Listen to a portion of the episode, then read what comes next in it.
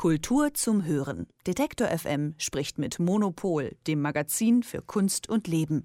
Jede Woche bei Detektor FM. Ja, dieser Frühling soll anders werden als der vor einem Jahr, hat Angela Merkel gestern bei der Bund- und Länderministerpräsidentenkonferenz gesagt. Die aktuellen Corona-Schutzmaßnahmen sollen schrittweise gelockert werden. Im Blick natürlich immer die Infektionslage. Als neue Grenzwerte wurden sieben Tage Inzidenzen von 50 bzw. 100 Neuinfektionen je 100.000 Einwohner festgelegt. Von Montag an dürfen erstmal bundesweit Buchhandlungen öffnen, Blumengeschäfte, Gartenmärkte. Und wenn die Inzidenz dann unter 100 bleibt, kommen weitere Geschäfte, Zoos und für uns jetzt wichtig Museen dazu. Elke Buhr, Chefredakteurin vom Monopol-Magazin. Guten Morgen. Guten Morgen. So, was bedeuten denn die gestrigen Entscheidungen für die Kunstszene? Also das wird erstmal, ähm, ich glaube, alle sind jetzt gerade noch dabei, diesen Plan, den die Bundesregierung gemacht hat, für sich zu sortieren ja. und äh, sich zu überlegen, was, äh, okay, wo bin ich denn jetzt? Ähm, und es ist so, ja, unter 50 dürfen die Museen und der, Eisen, äh, und der Einzelhandel, also die Galerien ja einfach öffnen. Allerdings mhm. ist ja fast niemand unter 50. Also zumindest die, die Metropolen, wo jetzt die großen Museen sind, äh, sind ja alle nicht unter einer Inzidenz von 50. Äh, Berlin zum Beispiel liegt äh, so knapp unter 70 im Moment. Und äh, für die gibt es aber trotzdem eine Chance, weil ähm, es gibt halt diese zweite Möglichkeit, wenn es eine stabile Inzidenz von unter 100 gibt, ja. dann können, äh, kann der Einzelhandel und die Museen mit äh, Terminen öffnen. Das heißt, bei den Museen wird es mhm. dann so aussehen, wie wir das ja eigentlich schon mal kannten. Äh, man, man muss halt vorher, man muss halt vorher einen Timeslot buchen und die großen Museen haben dieses System ja sowieso schon immer gehabt. Die etwas kleineren haben das ja so aufgebaut. Und mhm. dann gibt es halt die Regel eine Person pro 20 Quadratmeter, was ja für die Museen auch überhaupt kein Problem ist. Die haben ja den Platz. Genau. Das heißt, dass eigentlich die Museen zumindest in, in vielen, in vielen großen Städten in Deutschland demnächst wieder aufmachen können. Also mhm. soweit ich weiß, gilt das schon ab dem 8. März. Ähm, allerdings äh, ist ja diese Notbremse eingebaut. Das heißt, sobald die Inzidenz wieder drei Tage über 100 geht, dann genau. sind die auch ganz schnell wieder zu. Also das heißt, dann kann auch sowas passieren wie Matthias Mühling damals im, äh, im, im Herbst so schön gesagt hat. Er sagte, wir sind doch keine äh, Wasserhähne, die man so an und abstellen kann. Mhm. Aber das wird's, darauf wird es wohl hinauslaufen, eventuell, dass man sich wie ein Wasserhahn fühlen darf und äh, äh, ja und dann mal offen und mal zu ist. Ähm, wir hoffen natürlich alle, dass es ähm, bei einer Inzidenz von zumindest unter 100 bleibt, mhm. äh, wobei man sich zwar nicht so richtig vorstellen kann, wie das funktionieren soll, aber gut, äh, wenn es denn klappt, dann gibt es also endlich wieder eine Perspektive für die Museen, auch schon vor Ostern wieder äh, Leute zu empfangen. Und ähm, das Interessante finde ich aber dabei, dass diesmal, also man hat, finde ich, bei diesen, äh, bei den, äh, bei den Beratungen und wie das alles äh, erklärt wurde, deutlich gemerkt, dass die Lobbyarbeit der Museen und auch der äh, von Frau Grütters, der äh, Kulturstaatsministerin, offensichtlich gut funktioniert hat, weil noch mhm. im letzten Lockdown war es ja so, da wurden die Museen erstmal genannt unter sozusagen ferner Liefen zusammen mit den Nagelstudios und so weiter, wobei mhm. man ja nicht die Nagelstudios abwerten will, aber jedenfalls äh, wurden die teilweise gar nicht genannt, während jetzt jetzt das äh, total klar ist, dass Museen eigentlich schon vor dem Einzelhandel also öffnen können und ähm, also viel bessere Möglichkeiten eigentlich haben und auch wirklich im Bewusstsein sind. Also auch unter den ganzen Kulturorten sind die Museen praktisch die ersten, die äh, werden öffnen können, was ja auch Sinn macht, weil auch mittlerweile Studien herausgefunden haben, dass das Infektionsrisiko in den weitläufigen Räumen, wenn, wenn man es richtig macht, wirklich nicht so groß ist. Und das ist schon sehr schön, dass das jetzt so funktioniert hat. Genau, da haben wir auch vor einigen Wochen noch drüber gesprochen. Ne?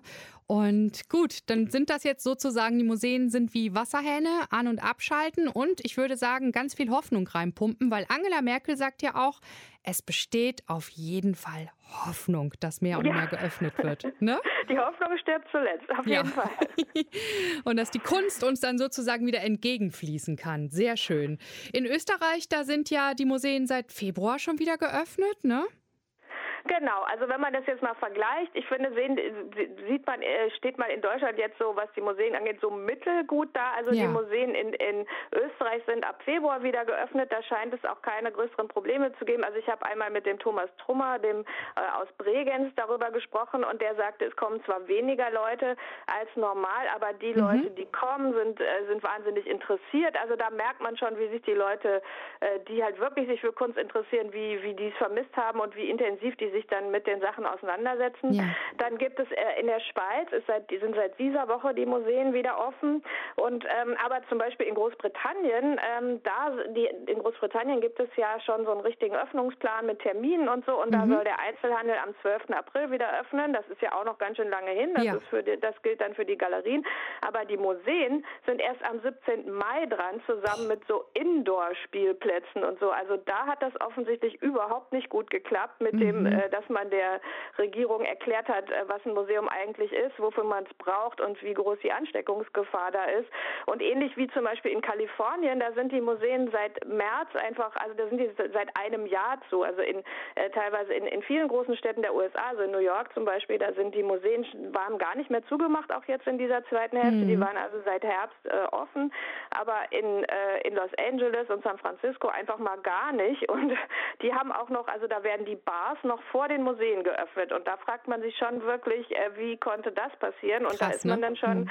ganz froh, dass es in Deutschland eigentlich, äh, also dass man da wirklich geschafft hat, dann das auf die Agenda zu setzen. Ich glaube, das war auch wirklich, ähm, es gab ja auch eine wirklich eine größere Kampagne, zum Beispiel von äh, Julia Stoschek gemeinsam mit äh, Susanne Gensheimer aus Düsseldorf und mhm. so. Also viele MuseumsdirektorInnen haben sich da ja auch zu, zu Wort gemeldet und gesagt, hallo, äh, wir sind wichtige Orte für die Gesellschaft und zumindest ein bisschen scheint das angekommen zu sein. Sehr schön. Also es besteht äh, große Hoffnung, dass Museen vor Ostern öffnen, ne?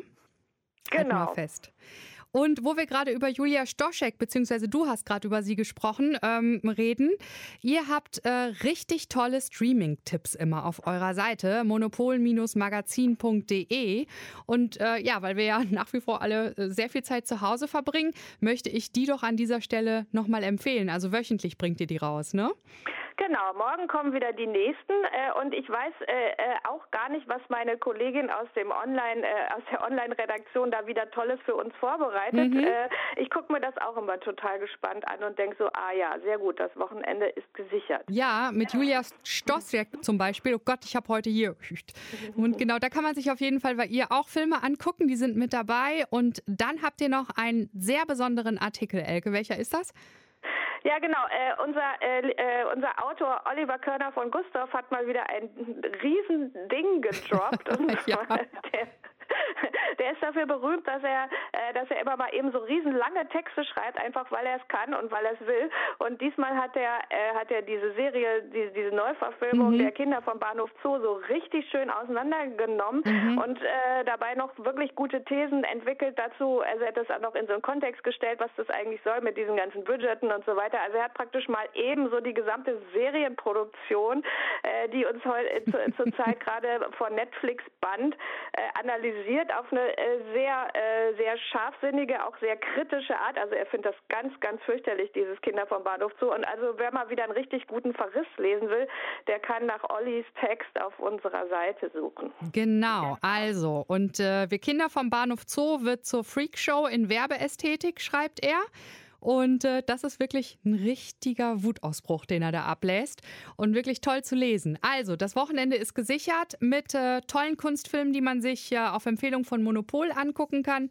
Und dann nochmal mit dem Wutausbruch. Und äh, ich danke dir ganz herzlich, Elke Buhr, für dieses Gespräch am Donnerstagvormittag. Wir bleiben hoffnungsvoll und wir freuen uns auf das nächste Gespräch in einer Woche mit dir. Sehr gut. Bis dann. Bis dann. Tschüss. Tschüss. Kultur zum Hören. Detektor FM spricht mit Monopol, dem Magazin für Kunst und Leben.